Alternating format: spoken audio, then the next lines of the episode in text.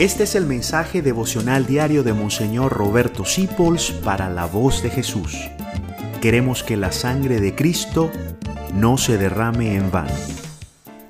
Me encanta esta frase de San Ignacio para guiar nuestra vida. El que evita la tentación, evita el pecado.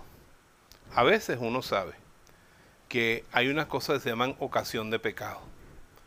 En espectáculos, en la televisión, en las redes, en las amistades, en un trabajo determinado en ir a vivir a algún sitio.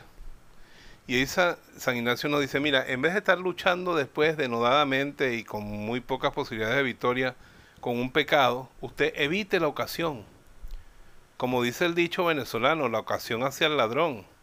Y como dice el libro del eclesiástico en la Biblia, el que ama el peligro va a perecer en él. Entonces, no se trata solamente de ser fuertes en las tentaciones, sino de evitar que nos vengan no ponernos en un ambiente que no nos convenga. Uno debe cuidar su alma, como un armiño, que cuida la blancura de su piel. Antes es preferible para él morir antes que mancharse. Entonces uno antes que ofender a Dios, antes que meterse en un camino que lo aleje de la vida eterna, debe evitar la tentación. No decir solamente, no me dejes caer, Señor, en la tentación donde me voy a meter. Imprudente. Tú mismo te estás exponiendo. Y cuando descubrimos que hay un sitio, que hay una relación, que hay una costumbre que nos sirve de tentación, pues empezar a cortar y salir de allí corriendo. Que más vale sufrir lo que sea con tal de no perder el alma de uno. Por eso Jesús dice, sean prudentes como la serpiente.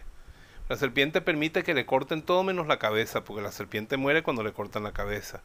Y tú y yo debemos permitir perder cualquier cosa, cualquier cosa, dinero, fama, lo que sea, antes que perder nuestra alma. A eso se refiere San Ignacio.